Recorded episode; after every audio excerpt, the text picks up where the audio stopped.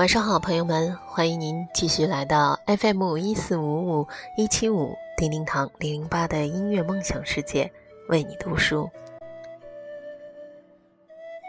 那么今晚的围炉夜话呢，我们来聊一聊什么才是真正有趣的生活。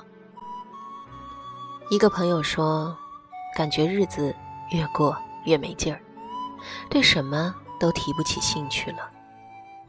工作无趣，日复一日，尽是重复；吃饭无趣，一天三顿，味同嚼蜡；周末无趣，看书或娱乐都没有精神。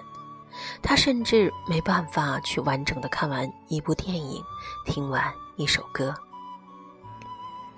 我不得其解，问他为什么。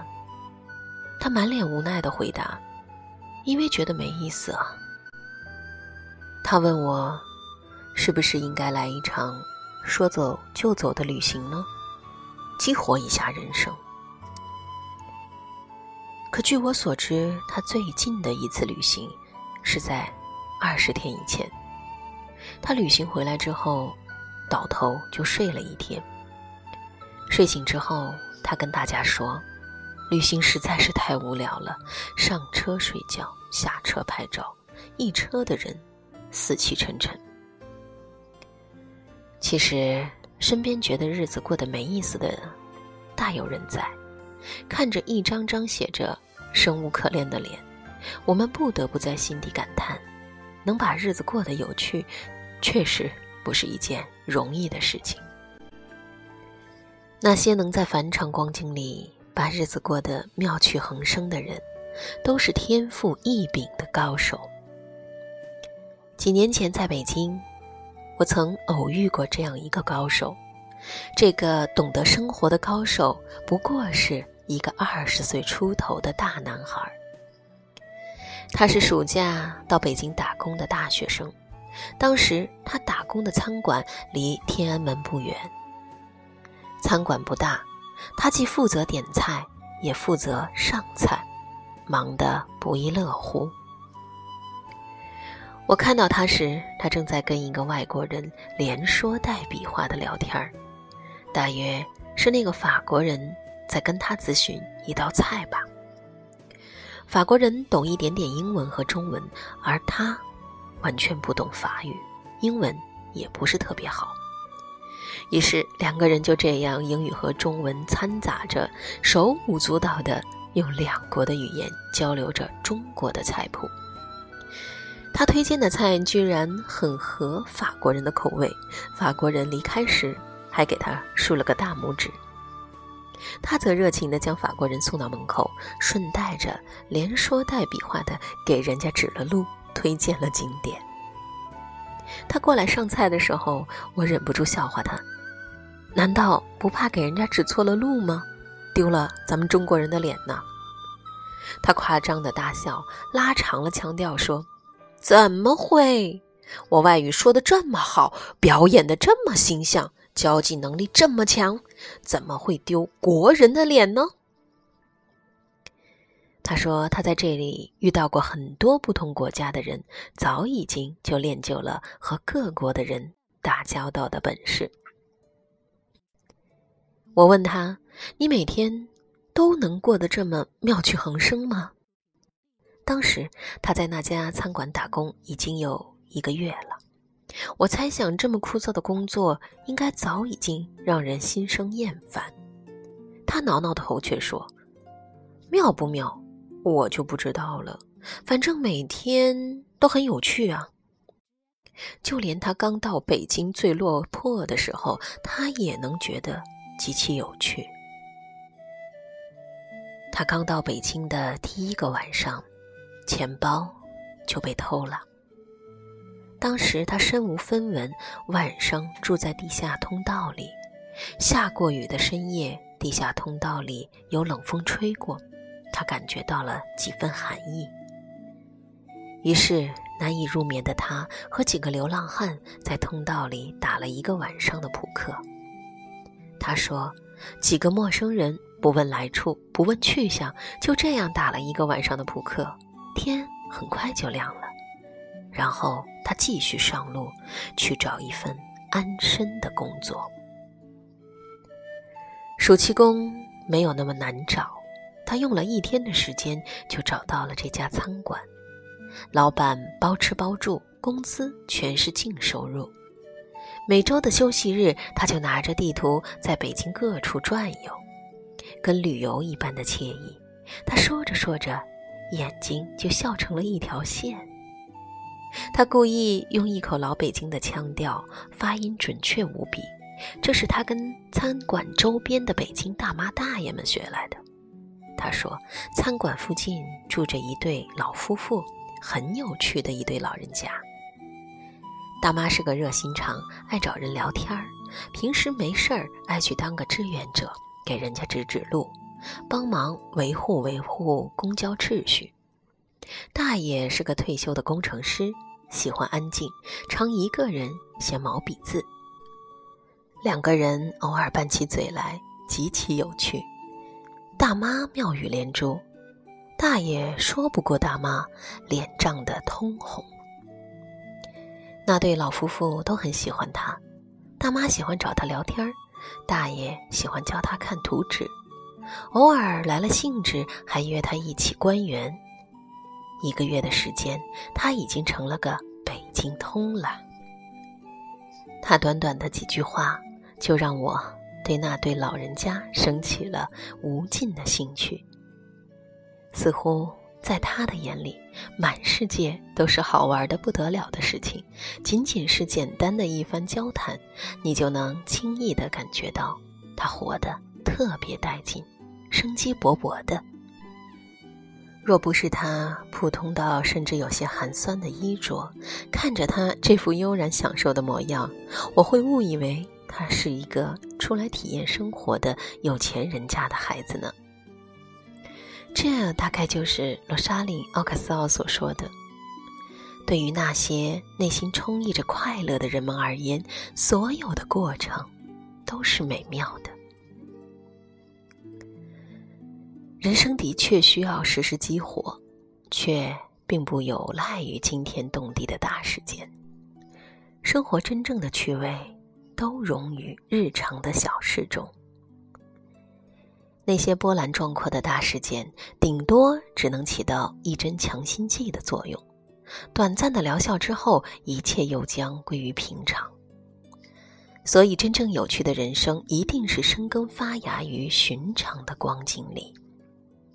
很多卓越的人拥有着不平凡的一生，但有趣的生活依然源于日常的琐事。杨绛先生的《我们仨》一书，更能让人体味到这一点。记得读这本书之前，我猜测里面记录的大抵应该是一些波澜壮阔的一生，就好似普通人心心念念的诗和远方。然而，让我笑中带泪，泪水涌出之后又很快笑出声的，真的，只是一些温馨的鸡毛蒜皮。这些日常里面包含着说不尽的世间乐趣，让人回味不断，绵长悠久。杨绛先生记录一家三口爱去动物园，把各种动物的习性和秉性写得惟妙。微笑。写到大象，他是这样写的：更聪明的是聪明不外露的大象。母象会用鼻子把拴住前脚的铁圈脱下，然后把长鼻子靠在围栏上，满脸得意的笑。饲养员发现它脱下了铁圈，就再给它套上。它并不反抗，但一会儿。又脱下了，好像故意在逗那饲养员呢。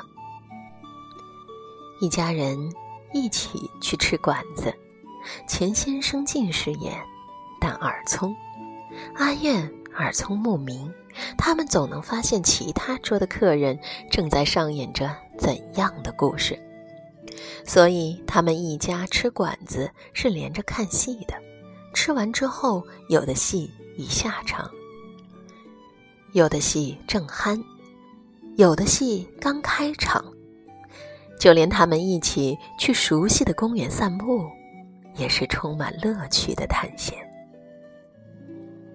即使是在造化弄人的特殊时刻，杨绛先生的笔下依然充满着日常的生动有趣，每一个情节都是那么饱满有光芒。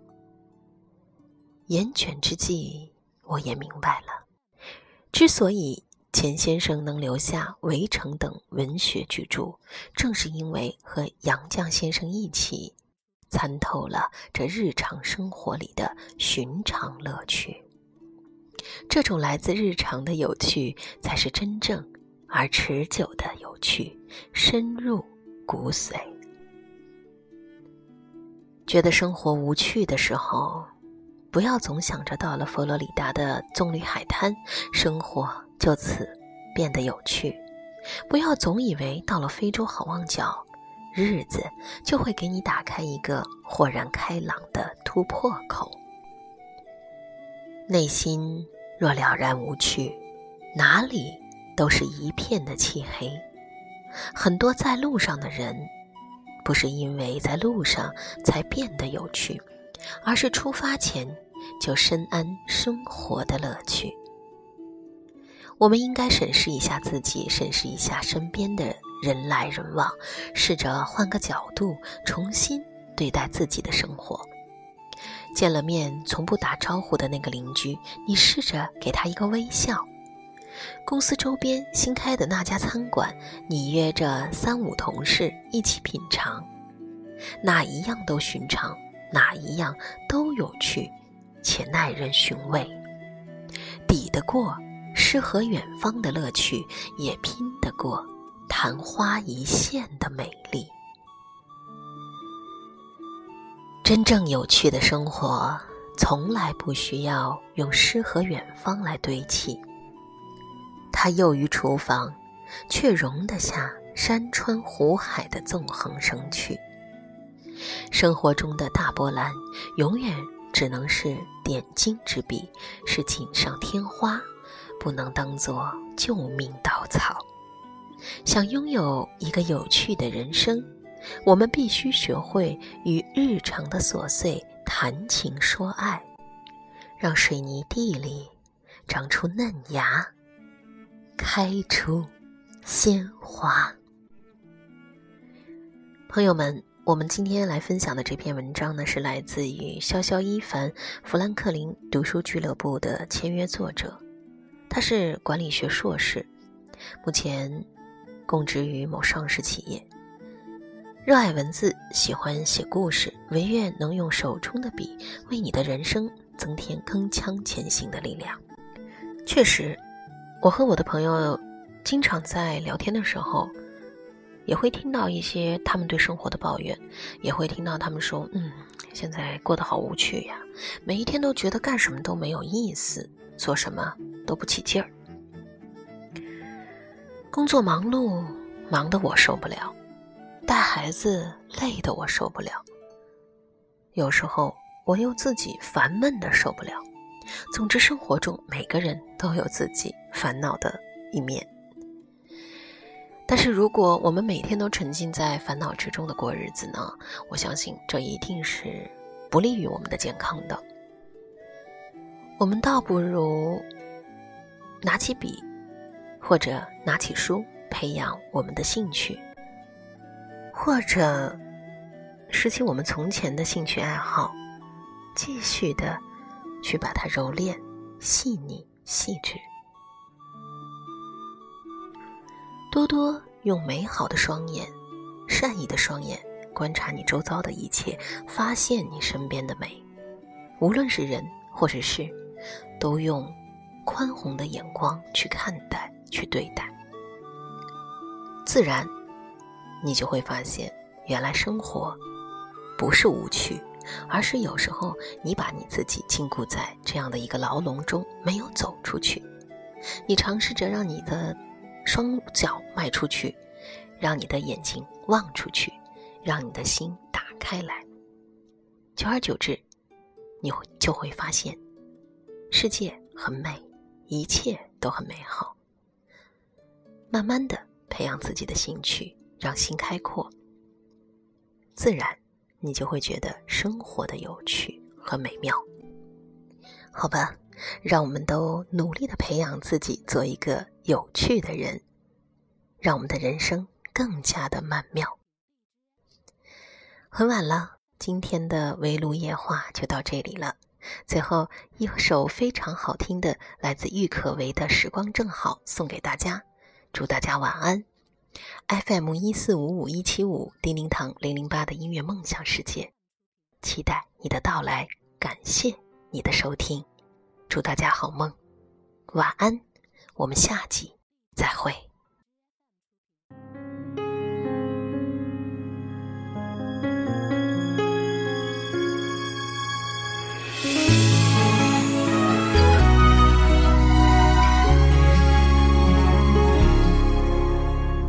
碎一夜的月光，心跳像树影你。